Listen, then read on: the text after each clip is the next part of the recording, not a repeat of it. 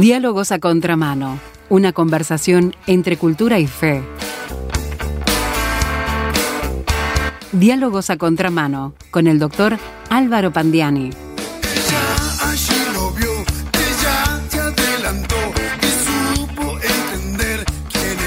Le damos la bienvenida al doctor Álvaro Pandiani a la programación de RTM Uruguay. Bienvenido, ¿cómo estás Álvaro? Buenas noches, ¿qué tal? ¿Cómo estás, Esteban? Y estamos en Diálogos a Contramano, amiga y amigo oyente, sí, tratando de ponernos contra la corriente y tratar de traer temas sobre la discusión de la mesa, incluso desde la cultura, pero también desde la fe, que nos ayuden a interpelarnos. Y hoy nos has propuesto hablar sobre cosas perdurables, Álvaro. Y hay una cosa perdurable que es la iglesia cristiana. Llevamos dos mil años, ¿sí? Y ahí está, eh, con sus problemas, sus, sus cuitas, sus vicisitudes. Y Pero sigue estando, Y sigue sigue, estando. estando. y sigue estando. Y cuando la, la consideramos globalmente, pero sobre todo en gene- y, y cada congregación, ¿no? En general cada congregación. La iglesia local, decís vos. La iglesia local, seguro. El lugarcito ahí donde dice acá iglesia, se predica el evangelio, etcétera. Eh, porque esto de lo que vamos a hablar es, es- muy común en el cristianismo evangélico y sobre todo en la actualidad, que parecemos tener un plan recambio. Ajá. Plan Ah. recambio. Hay, hay creyentes que van y vienen y otros creyentes que, que son, podría decirse, como un núcleo duro que siempre está. Y y eso pasa en todas las congregaciones En cristianas, todas, en todas en todas. partes, en todas partes. Por un lado existe un núcleo duro, de una manera de decirlo, ¿no? Un núcleo de gente fiel que siempre está apoyando, trabajando, sirviendo, ministrando. Y por otro hay creyentes que vienen y se van, están una temporada breve en un lugar hasta que parece llegar el otoño a sus almas y entonces Emigran. ¿sí? En una oportunidad Jesús le dijo a Pedro, Mateo 16, 18, tú eres Pedro y sobre esta roca edificaré mi iglesia. Y, y- y a diferencia de la interpretación que la religión tradicional le da de esto, creemos que la roca o, o piedra fundamental o piedra de fundamento de la iglesia, eh, sobre la cual la iglesia está edificada, es Jesucristo. Jesucristo. Y esto mismo dice Pablo en 1 Corintios 3:11. ¿Sí? Dice, nadie puede poner otro fundamento que el que está puesto, el cual es Jesucristo. O sea que, de nuevo, la piedra fundamental sobre la que se edifica espiritualmente la iglesia y sobre la que se edifica espiritualmente también la vida cristiana del creyente es Jesucristo. Jesucristo. ¿sí? Así que nuestra vida cristiana está edificada, o debe estar, debe estarlo, sobre Jesucristo. Por lo tanto, si edificamos espiritualmente la estructura de la iglesia, entiéndase, congregación, la gente, o la estructura de nuestra vida personal como creyentes cristianos sobre otra cosa, estamos equivocándonos, ¿sí? Y sí. estamos metiendo la pata. Estamos, como decía Jesús al final del Sermón del Monte, construyendo sobre la arena. Y si hacemos eso, cuando venga la marejada, se va a llevar todo lo que hayamos hecho.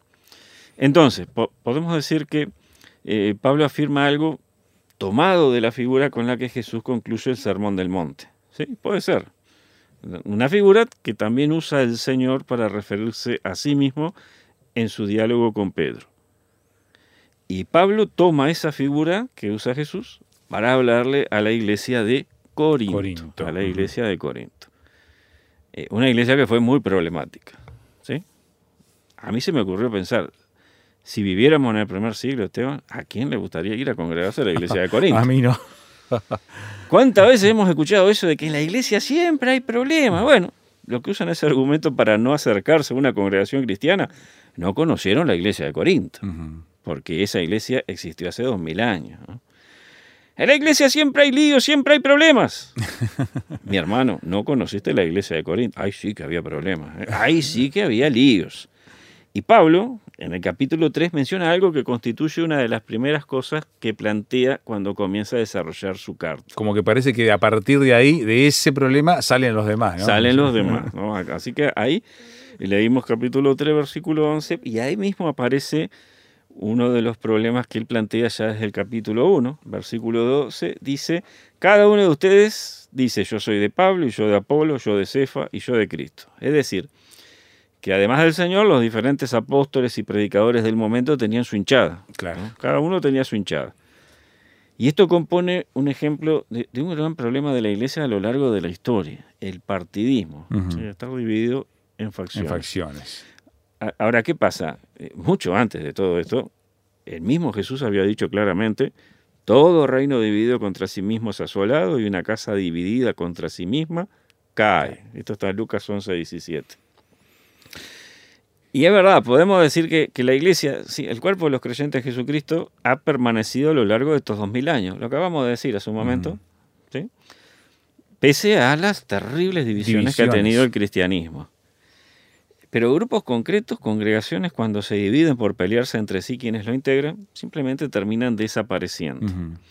Entonces, ante esta situación penosa, Pablo les recrimina, hermanos, no pude hablarles como a espirituales, sino como a carnales, como a niños en Cristo. Esto está en el versículo 1 de ese capítulo 3 de Primera Corintios.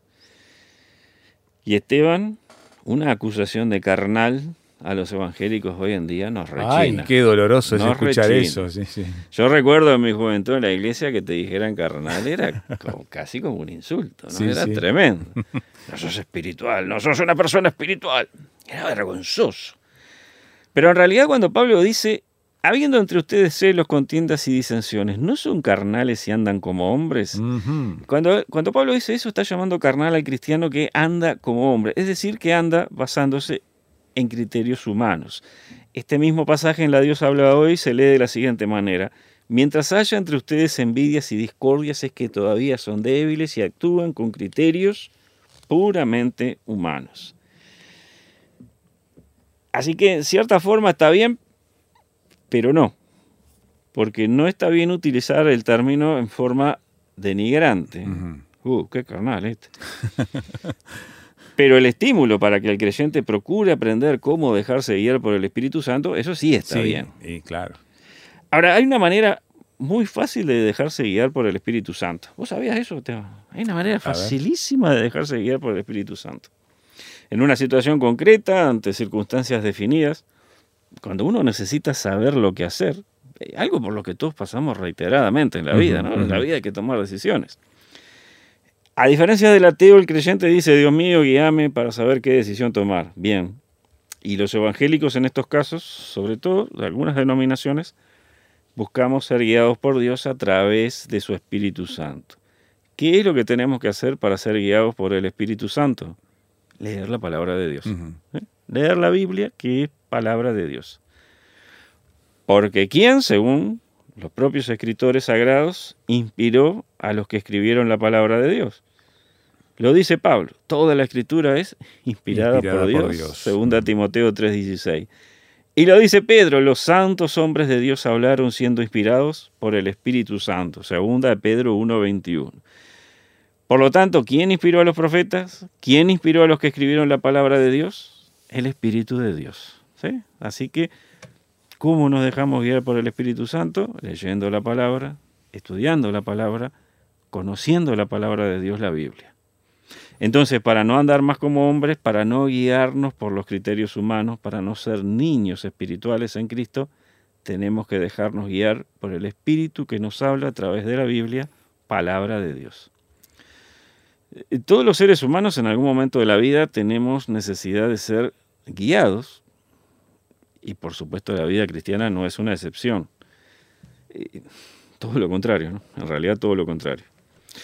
Ahora lo interesante es que mirando la historia y el carácter de Pablo, de Apolos, de Cefa, que, es Pedro, que son las personas tras las cuales decían estar las facciones en que se había dividido la congregación de Corinto, nadie podría decir que ellos tuvieran afán de protagonismo. A lo largo de la historia cristiana, al contrario, no, no pasó lo mismo. Eh, muchos teólogos, muchos predicadores, muchos hombres de iglesia se pararon tras los púlpitos con ese afán. ¿sí? Ojo conmigo, yo soy el que trae la revelación, Sí. yo soy el que trae la palabra, el dogma que todos tienen que creer y seguir. Y, y eso sí, tristemente sigue ocurriendo. Lamentablemente. Sigue ocurriendo. Esto es algo que desconoce al Señor. Y creo que desconocemos al Señor si pretendemos ser quien tiene toda la verdad. El discurso que todo lo explica. Y que Dios nos libre de caer en tales cosas. Y luego en el versículo 5 Pablo dice, ¿qué pues es Pablo y qué es Apolos? Servidores por medio de los cuales habéis creído y eso según lo que a cada uno concedió el Señor. ¿Qué soy yo? dice Pablo. ¿Qué es Apolos? ¿Qué somos nosotros? Servidores. ¿Sí? Servidores. Siervos. Gentes del, del- gente del servicio. Los ministros cristianos son, podríamos decir, el servicio doméstico en la iglesia. Los más humildes. Tenemos que entender que cuando decimos, "Eh, aquel es un siervo de Dios, porque es un ministro del Evangelio, estamos refiriéndonos a una persona que debe ser la más humilde de todas. Y a los evangélicos hoy en día, Esteban, se nos ha trastocado un poco eso. Eh, sí, sí, ¿eh? Yo recuerdo que siempre oí decir, qué gran siervo de Dios que es aquel. claro. ¿Cómo se contrapone siervo con grande? Con ¿no? gran, ¿no? Pero el siervo es el más humilde. Eh, por poner un ejemplo, la historia cristiana nos dice que cuando comenzó el papado, el papa decía ser servus servorum dei, el siervo de los siervos de Dios. Claro, Y mirá hoy en qué se convirtió el siervo de los siervos de Dios, en un jefe de Estado. claro. ¿A dónde hemos llegado? Los ministros más importantes son servidores. El que predica, el que enseña, es un servidor, un sirviente. Por lo tanto, necesitamos ser los más humildes y servidores por medio de los cuales los creyentes llegaron a la fe. Llegamos a creer en Cristo porque alguien nos predicó y enseñó el Evangelio de Jesucristo. ¿Quién es ese alguien? ¿Un gran predicador internacional? No, es un sirviente. La persona más, Más humilde. humilde. O debería serlo. Y con esto Pablo les dice a los corintios, no tienen que correr tras nosotros los predicadores. Cada día deben buscar a Cristo. Escuchemos ese consejo. Luego de la pausa retomamos este pasaje de Primera de Corintios capítulo 3 y seguimos hablando entonces de este tema tan importante en cuanto a la vida espiritual en la iglesia.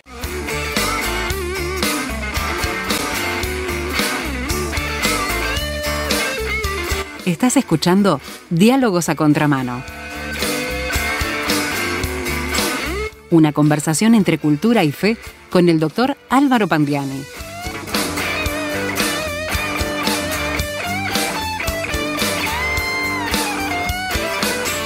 ¿Qué tiene para enseñarnos respecto a la iglesia cristiana la manera de vivir la espiritualidad correctamente? Primera de Corintios capítulo 3 sobre lo perdurable. Y allí estabas buscando, Álvaro, responder algunas cuestiones que los cristianos de aquel momento estaban sufriendo y que también nosotros hoy tenemos el riesgo de padecer. Sí, sí, sí, efectivamente. Ahí en ese capítulo 3, que es el que está sirviéndonos, digamos, como, como eje de esta reflexión, el apóstol Pablo establece, establece sí, tres dicotomías, niños y adultos, leche y vianda, o, o comida sólida, comida sustanciosa, carnal y espiritual. El niño toma leche porque es niño. A eso le llama carnal. Carnal. El creyente espiritualmente maduro puede recibir enseñanza pesada, difícil de entender y asimilar, porque es espiritual. No mira las cosas según criterios humanos, sino según la visión de Dios, tal como aparece en la Biblia. No es ni más ni menos que eso. Al niño espiritual se le dice, Jesús te ama. Y él contesta, ya lo sé, ya me lo dijeron. Es que no te puedo decir otra cosa. Jesús te ama. Pero eso ya lo sé, ¿no me podés decir algo más? Todavía no, porque no podés tolerarlo. Mm, A, a ver, ¿quién le da un guiso de lenteja a un bebé de tres meses? Claro. ¿Mm?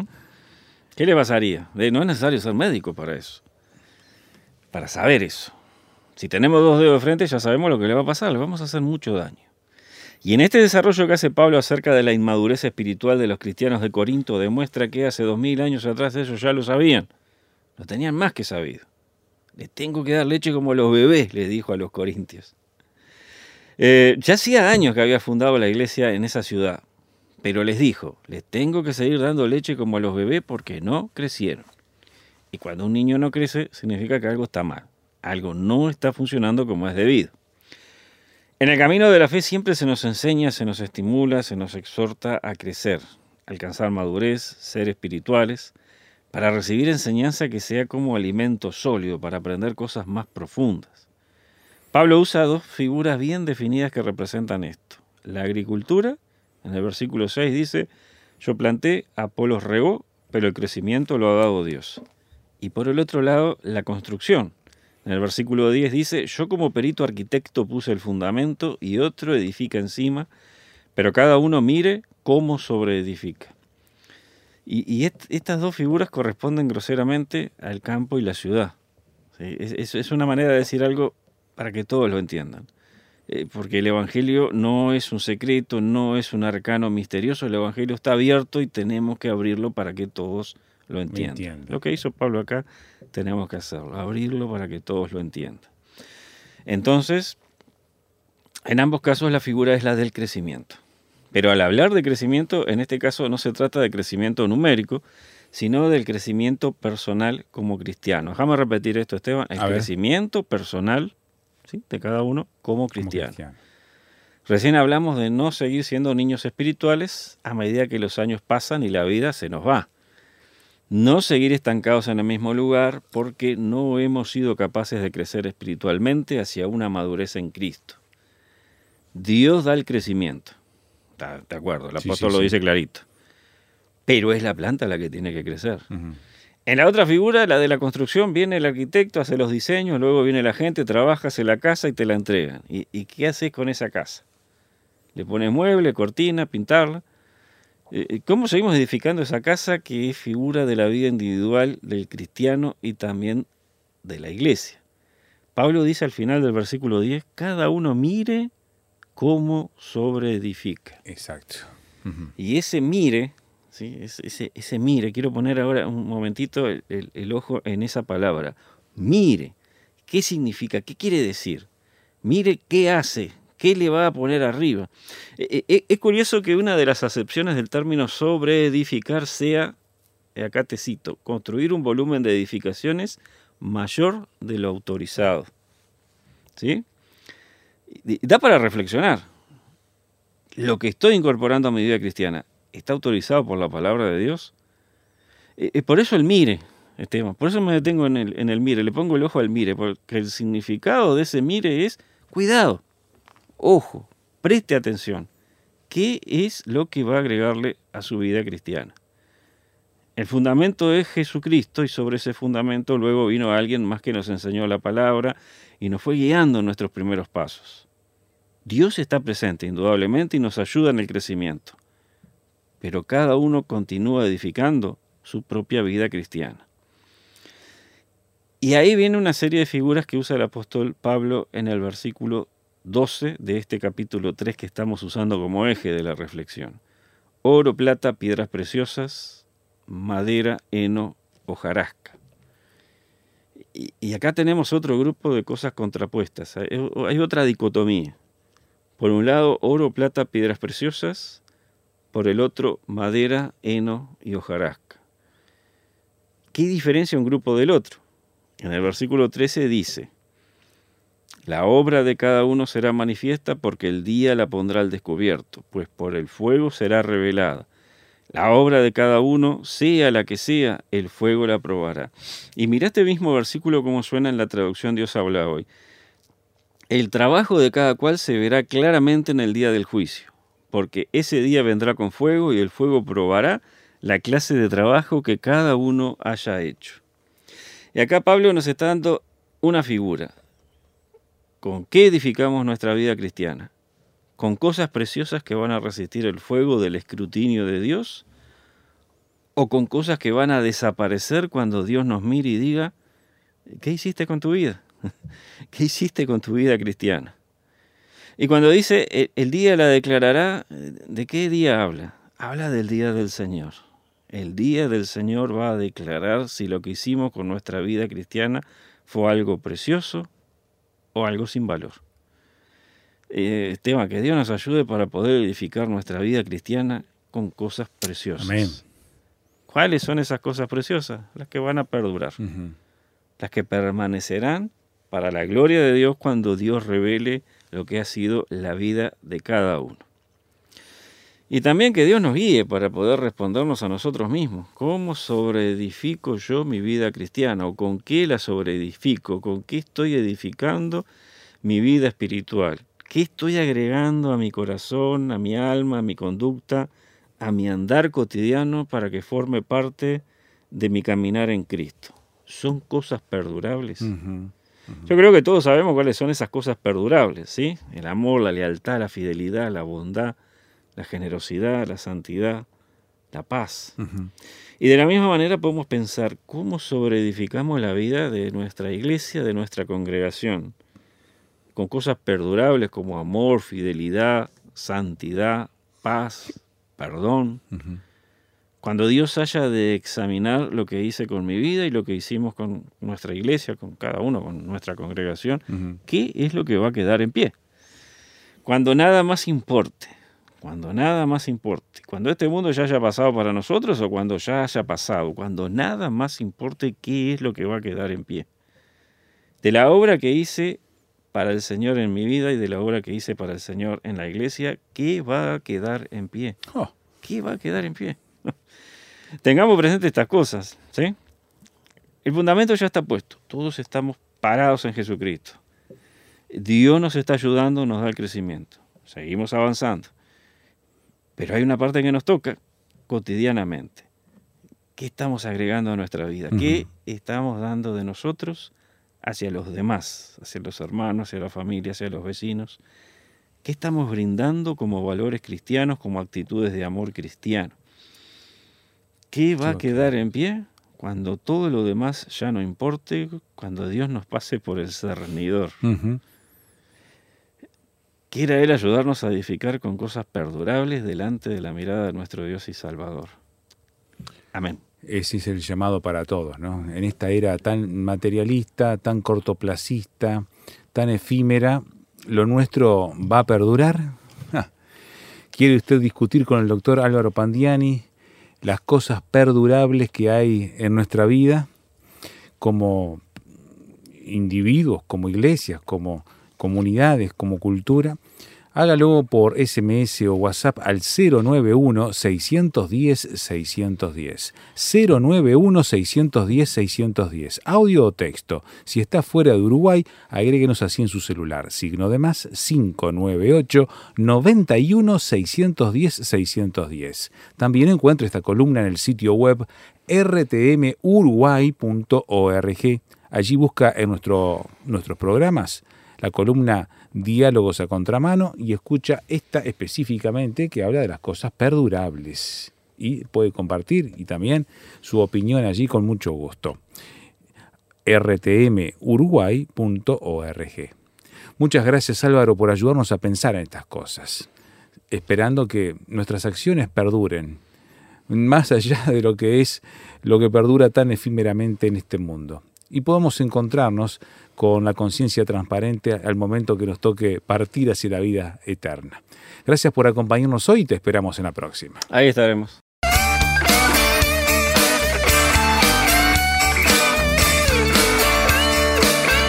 Esto ha sido Diálogos a Contramano con el doctor Álvaro Pandiani. Una producción de Radio Transmundial.